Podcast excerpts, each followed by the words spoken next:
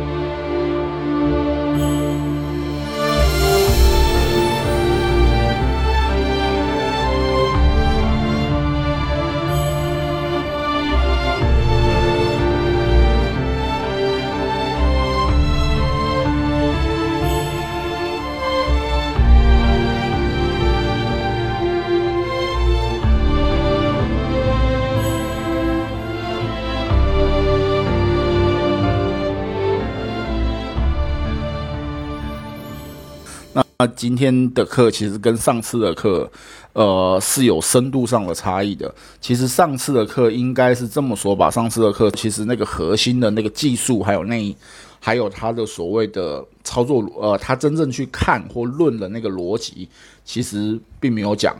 基本上各位就是我们可以当做就是从零开始吧。那从零开始，我们上次讲了三个易，呃，我再重复一次，就是易、不易、变易这三个东西，因为。我们在谈八字哦，八字在中国其实一直被认为是命理之王，就是在论命的时候它是最强的、最好用的。我们在谈命理之王的时候，那八字最重要的前提输入条件是什么？其实各位就会看到我们一开始给各位的那个 A P P 嘛，A P P 里面它其实最重要的是什么？它最最重要的是时间。时间这个变数，其实任何的一个算命里面，时间都是一个最重要的一个变数。在我们在谈命理的时候，其实时间也是一个很重要的。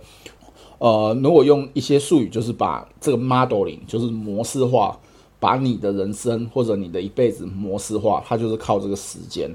八字的时间，我们先来简单谈一下，就是中国所有算命里面，它其实是有几种时间的概念的。第一种，我们现在讲的这个时间是历法哦，就是用什么来定？那第一个是太阳历哦，八字用的其实就是太阳历。那太阳历基本上，其实各位小时候都应该上过自然自然课嘛。自然课里面，其实我们要观察太阳的变化要一年。那这三百六十五天多一点的时间，四分之一天的时间称为一年。那这个里面其实会有两次的太阳最，就是所谓的夏至跟冬至。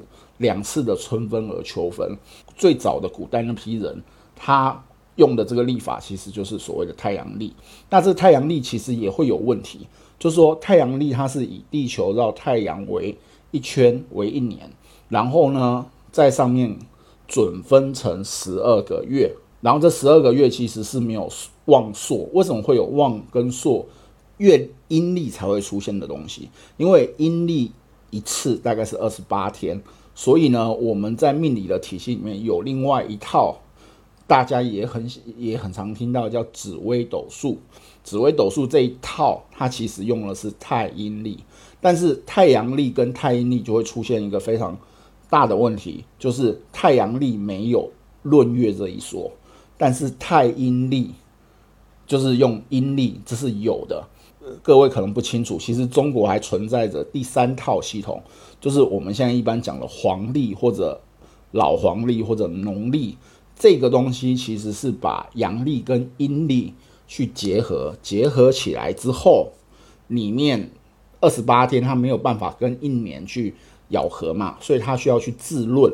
所以其实你在看到那个闰月的时候，它其实只是一个补充。那因为我们早期。在学这个时候，没有电脑排盘是很难的。现在各位其实有 A P P 之后，其实是很简单去学习这个东西。但是学这个东西的时候，可能有几个东西，我下次会细点上会再跟你们讲一下。就是第一个，你在排自己八字的时候，可以上网先去查一下，因为呢，我们在看八字的时候，其实年没有问题。第二个就是月，那那个月呢，八字里面的月。它不是按我们阴历里面的这个月，它是按节气的月来定的。这个事情要跟你跟大家解释一下。有时候你会看到说，诶，为什么我我的农历是这个这个月，但是我的八字是排到了前一个月？它就是因为这个关系。也有很多人的那个生肖，诶，我的生肖可能是应该是属猴啊，但是为什么排出来是属鸡？那个也是因为就是你的那个生日，它其实是在节气之前或之后，导致你的月。并或你的年，并不是你现在我们常用的这个所谓的一农历的这个系统，这个这个概念先给各位，然后这个东西大家要知道，否则到时候在排的时候呢，你在检一定是得检查的，就是如果你要很细的论命的话，一定是要检查。但是如果你论的这个，就是说我们现在论八字，它其实又叫四路四柱论命。你你看到你那个上面，它就是四个字，四个呃两个字一组，两个字一组，两个字一组，它代表的是年月日时四个组成。好，那这个这个部分，我们就先把这个东西要先跟您讲清楚，否则呃概念上其实你会有点飘。但这个里面我我还是重点讲关键点，就是它八字是用节气来算月的，一啊紫微斗数它是用。农历的那个阴历来算月的，其实就体系而言很有趣。那个八字其实跟十二生肖是一模模一样样了。其实如果你把十二星座的那个呃那个月，其实跟中国的这个八字里面的我们叫月令的这一柱来对的话，其实它的吻合度是非常高的。所以这个其实也是一个很有趣的一个地方。OK，那这边我们就简单是做这么一个说明。好，那我们进到我们刚刚讲的时候，其实前面讲的时候，我有先把今天的课程的一个概要先跟各位讲啊。那我们现在先讲的就是太阴历、太阳历、农历。那我们还有一个东西没有讲，还有一个东西叫线上的通书。其实你在线上在看很多的那个会写今天宜嫁娶，今天宜。什么宜开工宜什么？这个排出来，这叫通书。那这个通书呢？它其实历朝历代对这个你每一天适合做什么做什么，它其实是做透过天干地支里面整个的对应表去排出来。那这个要讲又是一年的课了，这个我就不去讲。那这个东西呢，其实你们呃大致明白，就是它是透过那个天干地支去排出一个吉凶祸福的一个东西。这个就好了，这个是一个基本的概念。那我们第一个今天要讲的第一个主题，就是在谈这个基本的立法。各位要清楚，这个东西是必须知道的一个核心概念。后面在谈的时候，不要呃有一些概念上的一些混淆，这个会比较麻烦。好，那我们接下来进到第二个概念，就是谈阴跟阳。呃，阴跟阳在很多人的概念里面，会把它误解为一正一邪，没有哈。阴跟阳是一个事物的一体的两面。我们简单的来说，阳呢，它是代表动态的，它是代表活泼的，它代表的是上升的，呃，就是显而易见的，这都叫阳。那什么是阴呢？它是内容、内涵，它是呃相对一组比较内敛的，这个我们就叫做阴。那其实阴跟阳，阴跟阳，它其实就是所谓的一体的两面，它并没有说。呃，哪个好就哪个坏哈，所以你在排，然后呢，中国在概念里面呢，它其实先讲了阴阳，就是说它是先用一个二分法来讲说事物一定会有一个是具体的，也有可能一个是内在的内涵，它是一个二分的一个概念逻辑。所以常常我们在提一个东西的时候，你可以讲它的正面和负面，那这个逻辑其实就是阴跟阳，但是正面跟负面的东西，它其实不一定是绝对的。我们讲，呃，金属好，金属是一个很坚硬的东西。那你觉得很硬的东西就一定好吗？也许你把它磨成刀，它可以发挥它的作用，就是去劈柴。但是如果你今天这个金属它硬度不够，它是那种软的，那它其实也没有办法发挥一个作用。所以它其实这种阴阳阴阳，它是一个相对的一个概念。那这个概念其实是每个中国人心里应该都有的一个核心的一个概念和理论。好，那我们再往下看到第三个，那五行呢？好，各位如果是真的入了这个门，开始学这个东西的时候，我们要知道五行是什么。那五行呢有很多解释，有人会把它讲讲成是五种物质。那其实五行我们最好不要用物质来看，我们可能用五种气质，气质就是五种特性这个东西来看这个五行。哦，那中国的五行学说呢，它其实到后面会衍生出非常多的东西。那这个五行就是一个还蛮值得要去，呃，我不能说背哦，就是你要能记起来。譬如说。我们讲五行五行的时候，什么是五行？木、火、土、金、水。OK，不要跟西方的四大元素搞混了。西方的四四大元素是风、火、水、土。哦，西方是的是风、火、水、土，跟我们的逻辑跟概念不是一个东西哦。他们谈的风、火、水、土四大元素，跟我们讲的五行不是一个对应的东西。这个两个东西，拜托请切干净。哦，两个逻辑不要套用，两个逻辑不太一样。好，那我们接下来讲五行，呃，金木水火土，还是木火水，木火土金水？呃，这个可能各位在后面，如果我们入了这个行，各位可能要习惯。我们一般行内人士在讲这个时候，我们不会讲金木水火土，我们谈的会是木火土金水，这个 OK 吗？好，这个是一个很重要的一个点，就是你听人家在谈。你的这个五行的时候，如果他还是跟你说金木水火土，其实它不是一个行内的人士的谈法。呃，我们一般比较行内人士，我们会去讲金木火土金水。OK，好，那这个第一个核心概念呢，那这五行呢，呃，我刚刚发到那个微信里面有一个圈圈哦，那个圈圈是什么呢？那个圈圈就是我们一般在谈五行的时候的一个概念。好，那谈五行的时候呢，我们会讲木、火、土、金、水这个顺序。那在那个微信上面那张小图，你可以看到，这个是一个圆，木呢在最上面，然后木会来生火，火会来生土，土会来生金，金会来生水，水会来生木。这个圈圈有没有问题？我相信各位从小生听到大。啊，这个应该都能知道，就是那什么是生呢？所谓的生，它是一种付出跟照顾。这个时候，各位要非常概念上不要被搞混淆啊。就是生，它其实就是一种付出、照顾，而且它是一种自然而然的一种行为。好，这个时候请记住生，哦，生基本上大家都很喜欢。那第二个什么叫克？这个时候大家就会有个问题：克是不是就是不好的？其实克不是不好，克是一种约束、保护、管束这种概念。就是说，他为了成就这件事，譬如说你要成为一个很好的呃艺术木雕作品，你必须一个好的木头，你必须被金呃被金的刀子在上面琢磨去磨。那这个我这个过程就叫克，它不是一个不好的事情哦。有时候你的五行某一个太旺，你还真的必须被克一克哦。这个是最基本的概念，到这边应该没有问题吧？啊，如果没有问题的话，我我比较好奇的啊，就是群里面我也想知道你们就是今天来上课的各位朋友们，等一下我会问你们的五行是什么，因为我在想我们群里面的五行应该不是常态分布，我们。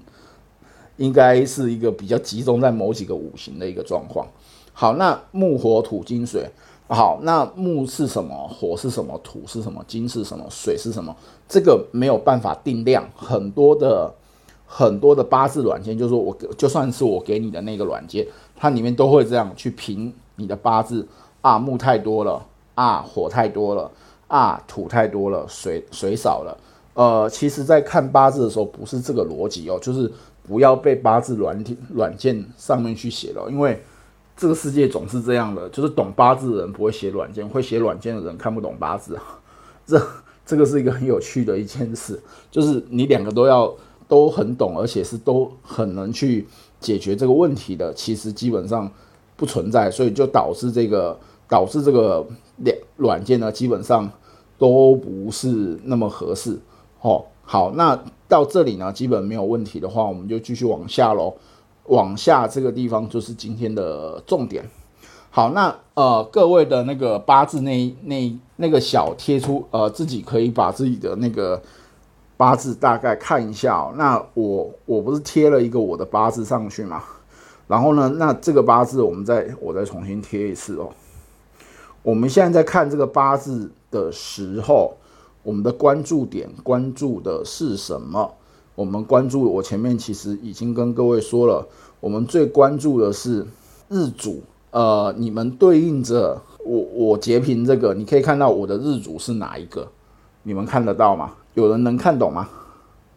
日主在这个它的这个表里面，你可以看到它上面有写食神嘛？食神第一栏是食神，第一个就是食神，第二个是七煞，第三个是日主，最后一个是劫财。OK，那我们现在要看的是第三栏。接下来乾兆和坤兆讲的是男生还是女生？好，然后你看到日主下面这个，我的是己丑哦，己丑。然后我刚刚在微信群里面，我截了一个另外一张图，就是甲乙丙丁戊己庚辛壬癸，这个呢就是五行加上天干，我们就叫阴阳五行，其实就是十天干。那十天干呢，最早是拿来记。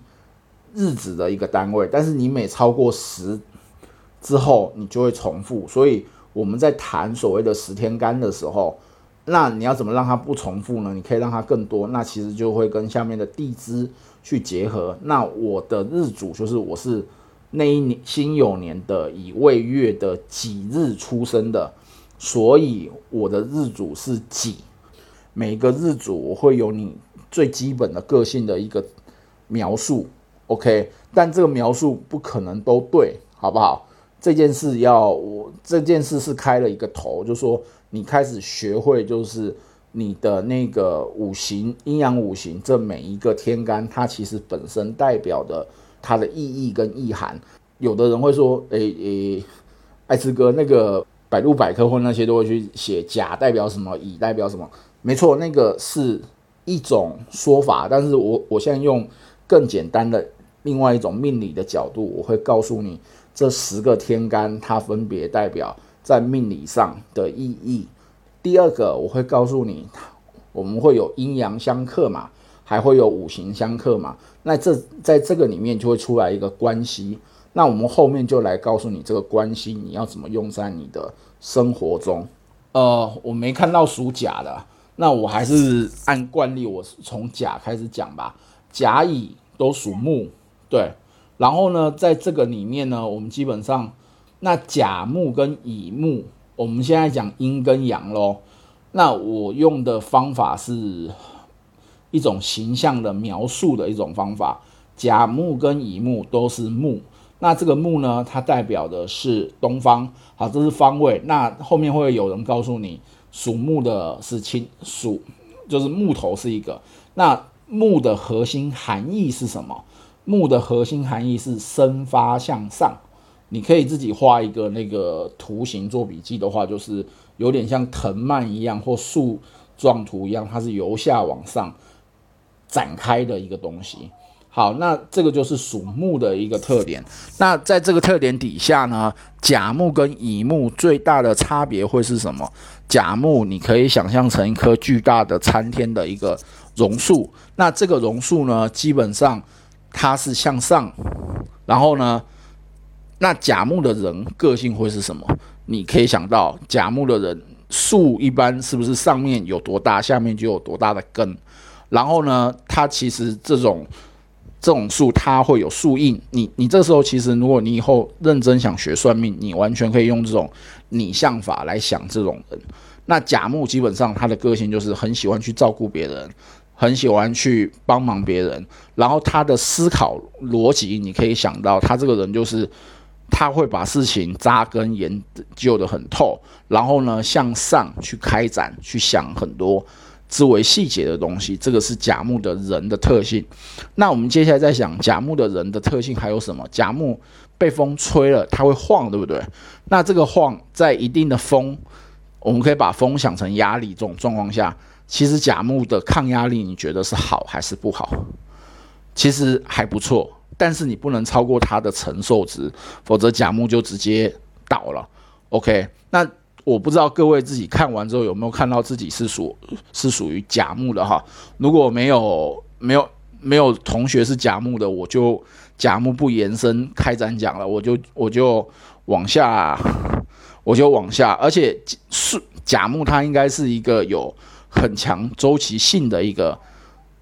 对不对？它应应该会属于就是春该春天就是春天，该夏天就是长了绿叶茂盛，该刚冬天它就要落叶。而且树还有一个特性，树什么特性？你会注意看树跟树之间，它其实会距离的比较远的啊，它会离得比较远，所以它不会，它跟人人跟人之间会有一定的一个距离，这也是甲木的一个特性。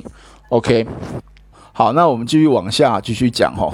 好的，那那个第二个，我们来讲乙木哈。乙木呢，其实你相对于甲木，你就可以把甲木想成是小花小草。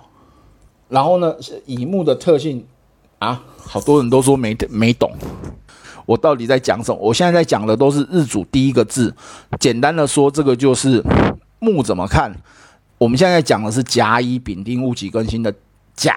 但是你要是刚好你的日主是甲，你就是属于一个思考比较缜密，还有比较细的人。然后你现在看到的这个表，像石头，你看到下面五行它写的是木土嘛，就是你的日主是木，你的下面接的是一个土，然后下面有一栏叫纳音，纳音各位先不要管，这是另外一个。东西，这是到第三到第四堂课才要讲了。它是把你的天干和你的地支合在一起，再转化了一个五行出来。哦，它不是你原来就是我们现在讲的是单纯你的本性，你自己的原来的个性。OK，但这个个性会去受到你的地支的影响。你的地支我还没有讲到，我们现在只是先把天干讲清楚，好吧？那这个。一定会，你会觉得会有落差，这一定会有落差，因为我们现在是在一个入门课，我只能把各位先简单分成十种类型。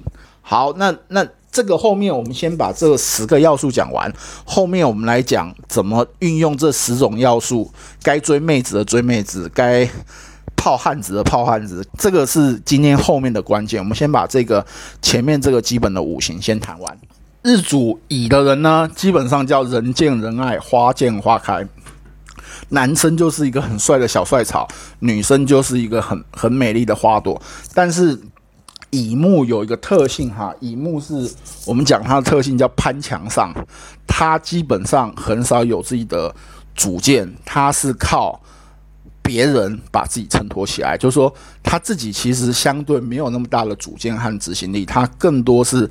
依托别人向上去去做事，而且第二个，他本身比较飘，比较软，并不是说这种人不好。像乙木这种人，他就很适合当网红，当那个电 电视明星这些。因为，呃，但当电视明星的也不一定是乙木啦，那个他是比较属于那种软的软妹子啊。像那个紫薇这种根金也适合当那种网红或电视明星，因为他是属于爆款型的。哦，好，那这是乙木。那乙木的几个特性，第一个，它比较软，那也代表它耳根子软，心软。OK，然后很容易被别人说服。但是乙木它还有一个特性是什么？你觉得它跟甲木哪一个比较那抗压性强？其实相对而言，应该会是那个。我们后面可以举几种例子啊，就是我们现在讲网红，其实网红的爆款可能会有几种，一种是乙。乙木它就会是比较偏软妹子的，丙火也有可能是网红，因为它是属于那种活力四射的。然后呃，像庚金，它就是属于贵气逼人型的。然后如果你是戊那种壬水或癸水，其实你就是属于有艺术感的这种。对它其实每一个五行，它会代表一种气息和感觉，但是这个要时间去。磨你就很容易去知道这个五行它代表是什么哦。好，我们再回到乙木，乙木就是属于耐磨耐操，它也有耐心，慢慢来。好，那这是木的一个特性。木的特性讲完之后，我们接接下来讲火，丙丁火，丙丁火。好，丙丁火那个火呢，我们叫炎上。什么叫炎上？炎上就是说它是向上喷的那种哦。然后呢，它的能量是外放的，它不像木。其实木跟火的能量都是往上，但木它更需要时间慢慢来。火是属于喷发的，哦，那喷发的就代表能量强，但有没有后续的执行力？其实比较弱一点。但丙丁两个火还是有落差。丙火就是属于爆发力极强。一般来比喻的话，我们会用太阳来比喻。那丙火的人也喜欢当英雄，就是他做事急惊风，他给你暴脾气，给你说出口，但是转过头可能就忘了。那丙火也有个一个特点，就是对外面的好过对家里的，因为他是要呃按现在的说法叫中央空调，这个各位应该就听懂了，好吗？就是中央空调类型的人。好，那他基本上就是对外面是好过家里的，然后呢，能量十足，活力十足。那丙火的人也更喜欢在公共的场合或者那种人际面上把自己展现出来，为大众服务的，也也更是这种丙火的那种人。好，那呃，群里有丙火吗？其实丙丙火人最适合做那种，就是啊，班上的老师啊，或者班上的这种。热心服务的人，好，然后呢，那个 接下来丁火，丁火相对于丙火，它就是隐隐发光，你可以想成是星星，也可以想成是那种小烛火。那它的哦，我们的断着石是丁火，丁火就是属于有耐性的男人，你是暗暗发光了，就是你是有点像。毛主席讲的那呃不是毛主席，应该是小平同志讲的，就是那种那种呃厚积薄发啦。丁火的人他基本上就是自己暗暗的或去学习或者修行一个东西，然后呢他是属于有耐力，但是丁火的人星星之火可以燎原，但是你要你要这样去想，如果你要让丁火燃烧起来，他可能需要。人推他一下，或或者他旁边要有一些木材，就是甲乙木。为什么？因为甲乙这个木是生丙火，单独只有啊不，单独只有对不起，我讲错，单独只有丁火，它是长不起来，它要需要乙木或者甲木的支持，才有可能让它这个火烧起来。但是相对于乙木，你拿乙木去丢到丙火，其实丙火会直接爆炸。这样各位懂吗？就是它这里面会有一个能量的关系，OK？那这个能量的关系呢，其实我们后面就会来讲，阴阳相同，叫做生之无情。就是你拿甲木去生丙火，其实没什么用；但是你拿乙木去生丙火，呃，这个火就会烧起来，而且会烧得非常旺，会大火燎原。那一样的逻辑就是甲木去生丁火。是有机会的，但是照五行的概念来看，你只用那个，你只用你这个大木大木头，你要烧起来是很难的。所以我们通常就会说要用根茎劈甲木，你要找一个宝剑，先把木给劈了，劈了之后，你这个火就烧得起来。所以这个时候，你有没有听到了一个逻辑存在？就是中国其实传统的这种命理逻辑里面。他会把人和人的之间的关系在这里面就讲出来，但这个关系你要去理解，还有去想的。好，那我们继续哦。呃，到这边没有问题了吧？有没有戊土的？戊土呢？基本上它是属于你把它当做城墙土或者这种大地，那它是属于那种干硬的石头。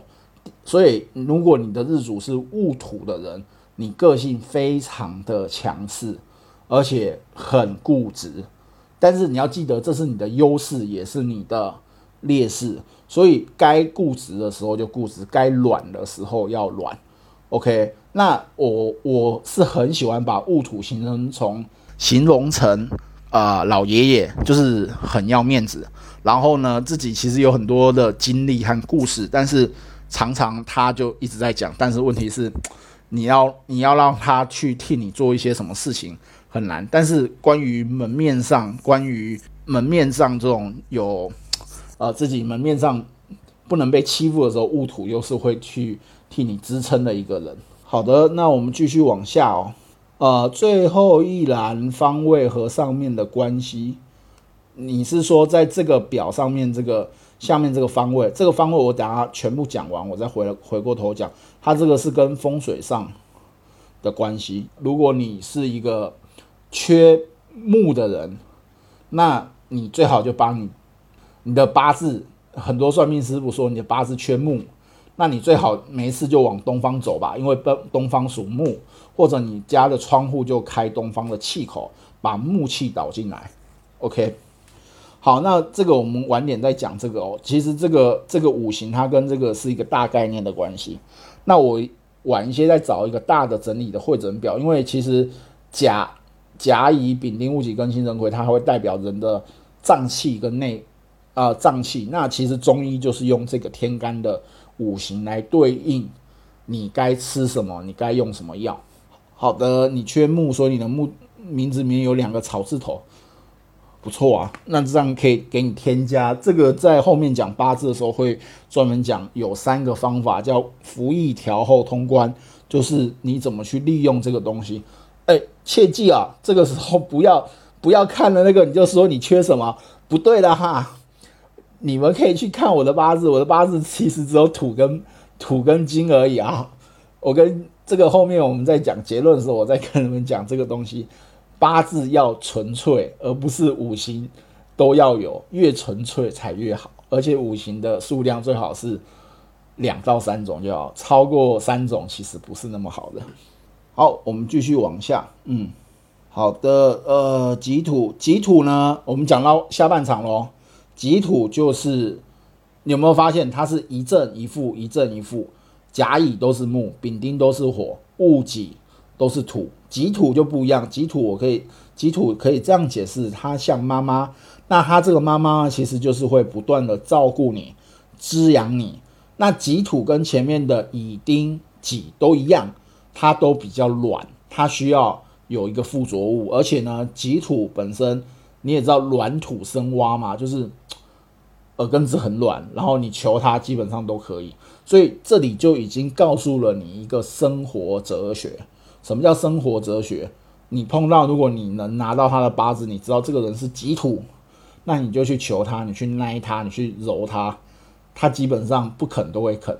但是如果你面对的是戊土，那这个时候怎么办？我们后面再来告诉你怎么办。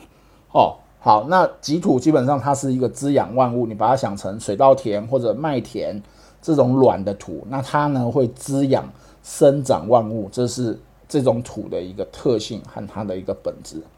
OK，那它的特性也就是混杂，它它会很多东西，但是己土的人不会。我自己就也是己土，己土的人就是什么都会，但是什么东西也不见得都很专精。哦，这也是己土的一个问题。好，那呃，这是己土。那接下来我们来看庚金跟辛金，庚金跟辛金两个都是金，庚金是阳金，阳金非常好理解，阳金就是宝剑，或者你想成菜刀，它就是该断就断，该切就切。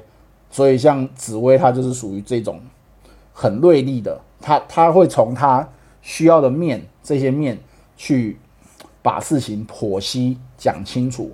那正因为是金，所以跟金的人非常锐利，他会找找到自己的这个面去做一个剖析和这个。但是跟金的人也因为自己是很锐利的这个，其实你伤了别人也伤了你自己，这是你跟金的一个特性。好，那跟金基本上呢，我们刚才在讲生的关系，你就会发现己土是生根金，它是属于一种照顾和保护的一个关系。好，那这个关系后面我们再来，等下来讲人际关系的时候会来讲哦。好，那呃根金另外一个就是保，我们会说它是个保健金。那像根金的人就很适合当呃这种法官、记者，因为爱打抱不平，爱呃非常爱主持正义，然后呢总是扶强除弱，但是总之也搞得自己很被动，就是自己会比较积极主动的出头。好，那相对于根金之外，呃，心金我就不讲阴金，有很多人会听错，它是我们就讲心金。心金倒过来想，心金是是什么呢？心金就是，呃，我们不讲它是金属，我们讲它是宝石，它是玉，这些也属于金的范畴。好，那那个刚刚讲土的时候，我们没有把土的特性去讲出来哦。土的特性，它就是能硬能暖，承载万物，滋生万物，这个就是土。那金呢？它是。它在五行里面，我们会这样形容它，它就是一个明晰、清锐利，然后它是能一个支持，但是它跟它这两个又不太一样。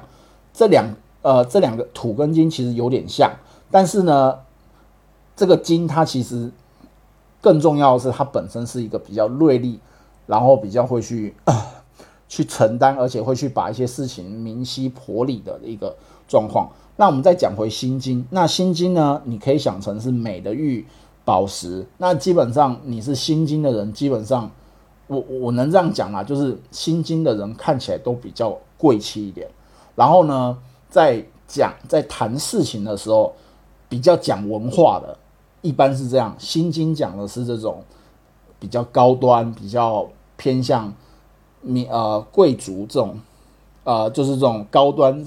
社交的这种感觉的一种文化，那吉土讲的文化，它可能会是偏生活性的，哎，哪里面包好吃啊，哪里的什么比较好啊？那如果是乙木谈的这种文化圈，它可能谈的是美学、美感。那丁火呢，它讲的可能是自己的专业技术的这种感觉。就是说，每种五行它其实会有不一样的这种属性的一个特性的一个区分的。好，呃，心经这一块呢，但是心呃，就是我们一样在讲。另外一个部分就是心心经，它其实在财运上还有钱财管理上，它可能是五行里面比较有呃，我们应该说赚钱有道的一种人，因为他对这种财务还有这种钱的部分，他会比较在乎。嗯，好，那接下来两个是壬水跟癸水，壬水我们就把它想象成大海水。什么是大海水？大海水就是像海一样，它有一个周期性的潮汐变化。它也会有个上下差，但当它脾气不好的时候，请你千万不要靠近它，因为你被海浪打到，这是很痛的。然后呢，它基本上它跟己土在某个层面像也很像，他在感情上是很直接的，也很充沛。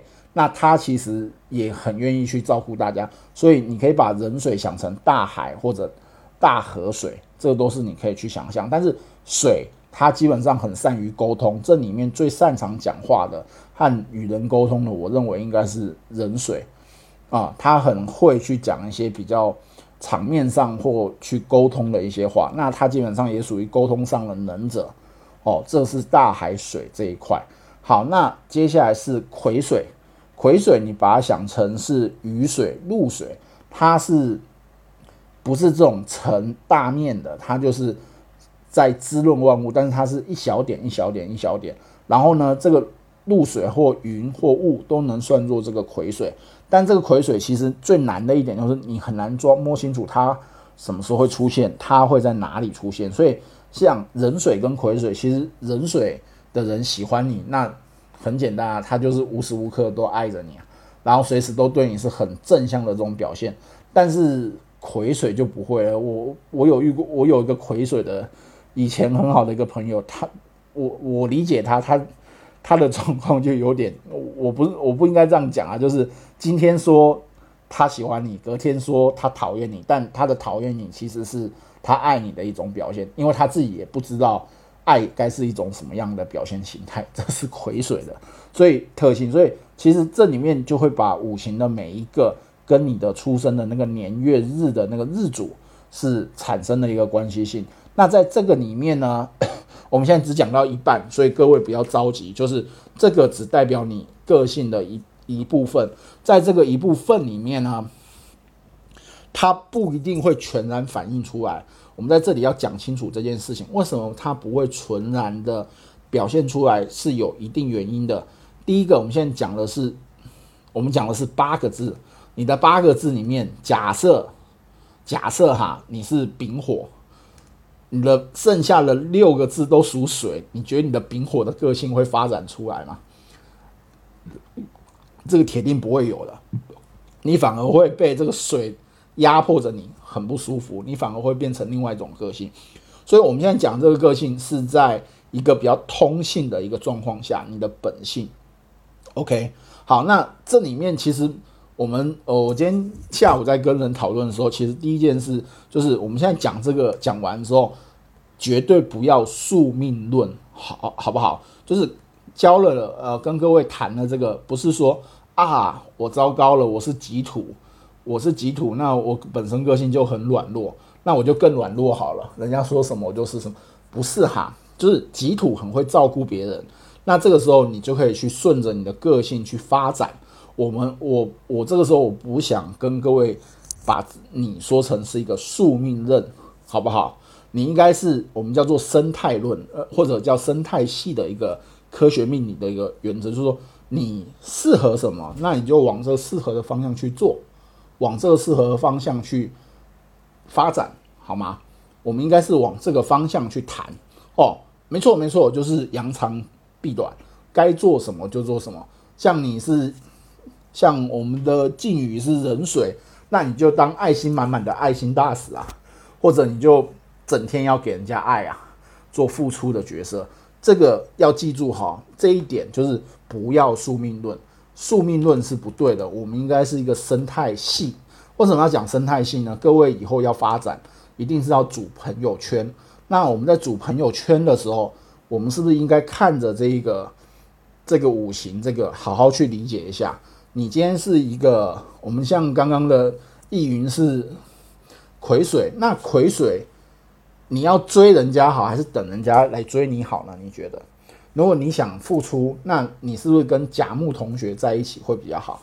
这里面我们就来讲这个原则。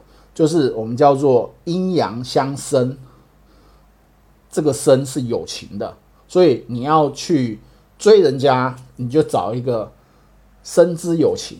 这个里面最简单逻辑就是阴阳在一起就是最好的。我是甲木，我就找丁火在一起。丁火我跟戊土在一起，戊土跟辛金在一起，辛金跟。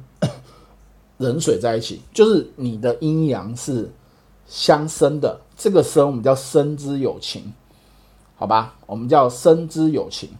第二种，对不起啊，我真的是很懒的一个人，我需要有人来管教我。我就是喜欢被 SM。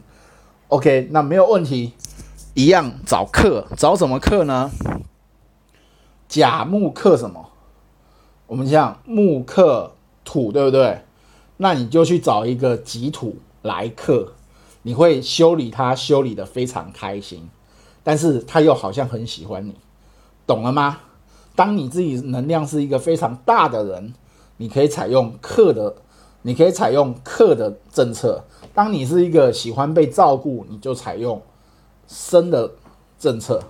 这个东西是非常重要的一个五行大逻辑哈，阴阳相生，阴阳相克都是有情，但是呢？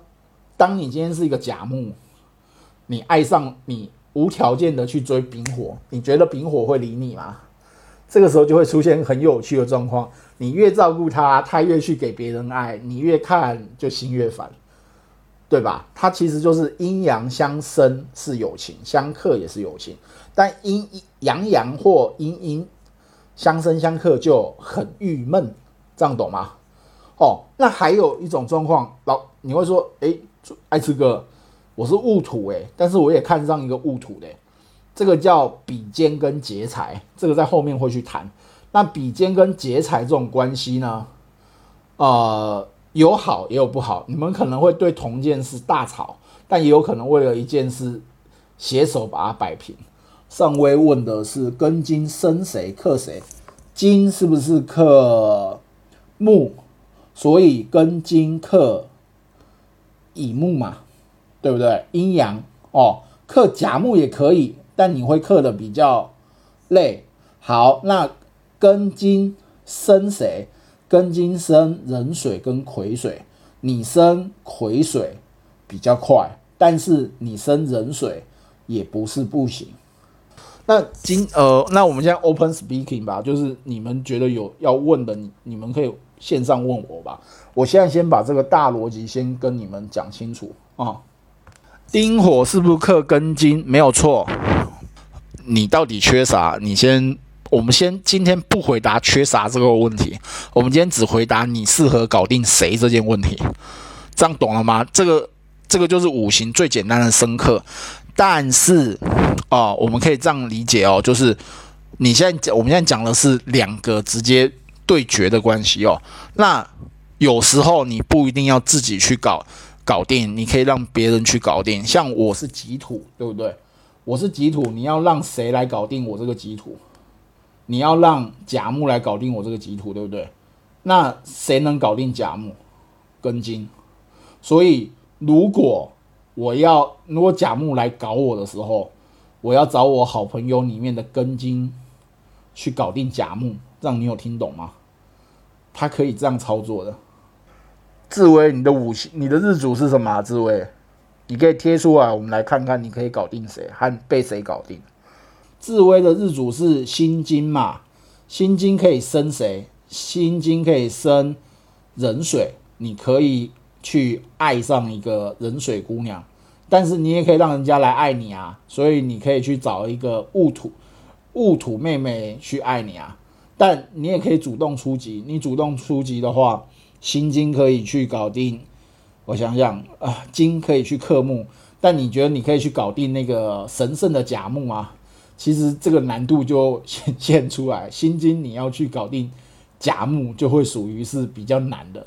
你会相对比较适合人家强势来找你，根金被谁克？来，我们再回到这个表上，为那个根金被谁生？根金当然是己土生根金啊。我们刚来讲啦，你可以找个己土哥哥来爱你这个根金姑娘啊。但是你也可以直接出手去搞定乙木小鲜肉啊。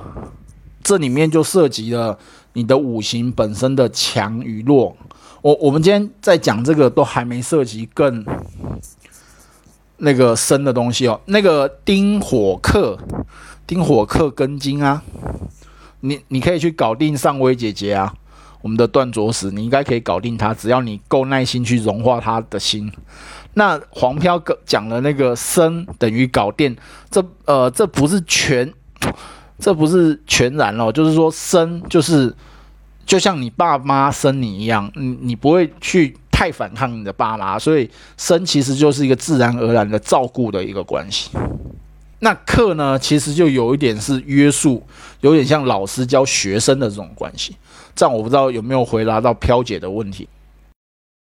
没错，那个志伟讲的很好，就万事无绝对，因为我们现在还没讲到几个大问题，就是你在你的这个八字里面，你跟你同样五行的。多还是少，或者在你的八字内部生你的这个五行是强还是弱，就是你的这种能量多还是少。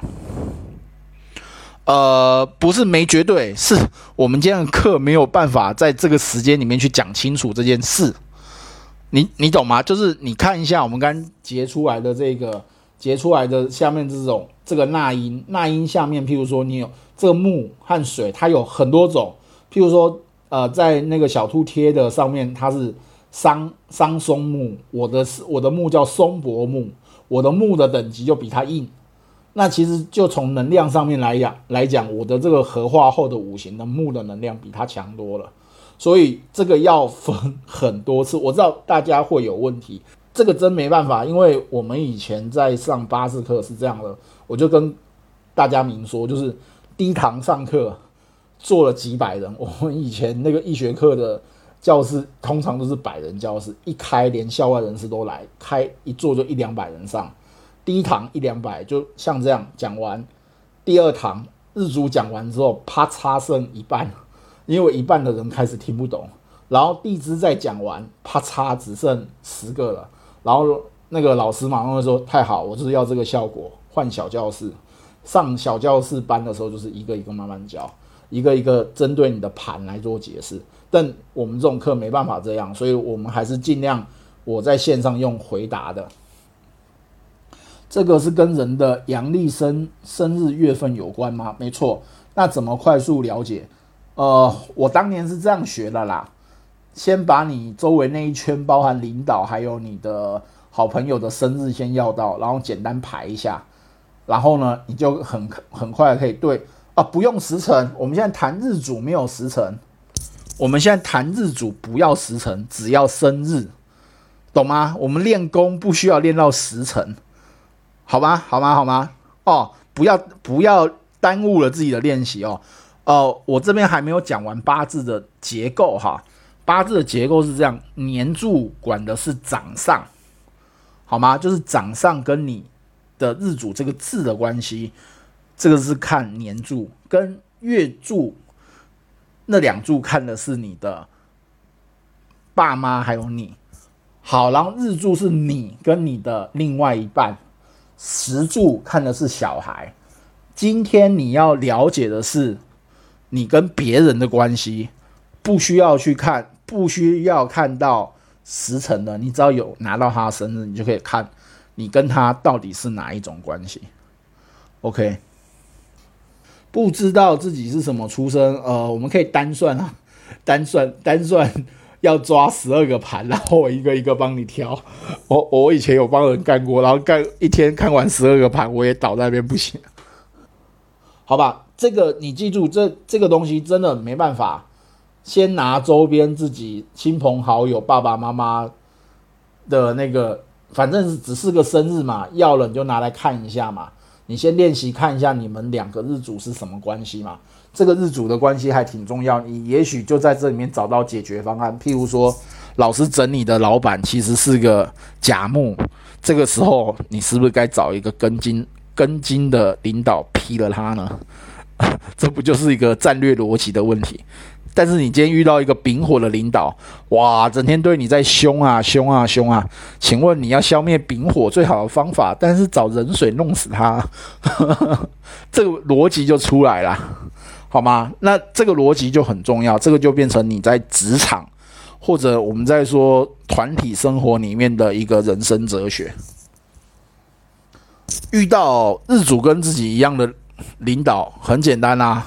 那你应该也看得懂他在想什么，你跟他的思维模式不会差太多，你们讲究的核心点应该还是一样的东西，那就投其所好啊。呃，什么五行缺什么的知识，怎么弄的？下次一次，下一次说吗？哎，这个要慢一点哦，我们要再把地支讲完，地支讲完之后才再进来，因为我们现在只讲了八字的日主一个字，好吗？好，那希望各位听了这个。可以用这个方法去找到自己的好姻缘，找搞定自己的老板，搞定自己的下属，让自己的生活过得愉愉快快，才是这一堂入门课的核心概念。第二个，不要固执在我们一开始讲的宿命论，我们是要用生态论来谈，就说你在这个生态位阶上你是哪一个位阶，那我该怎么做好吗？好，谢谢各位，我们下课了，拜拜。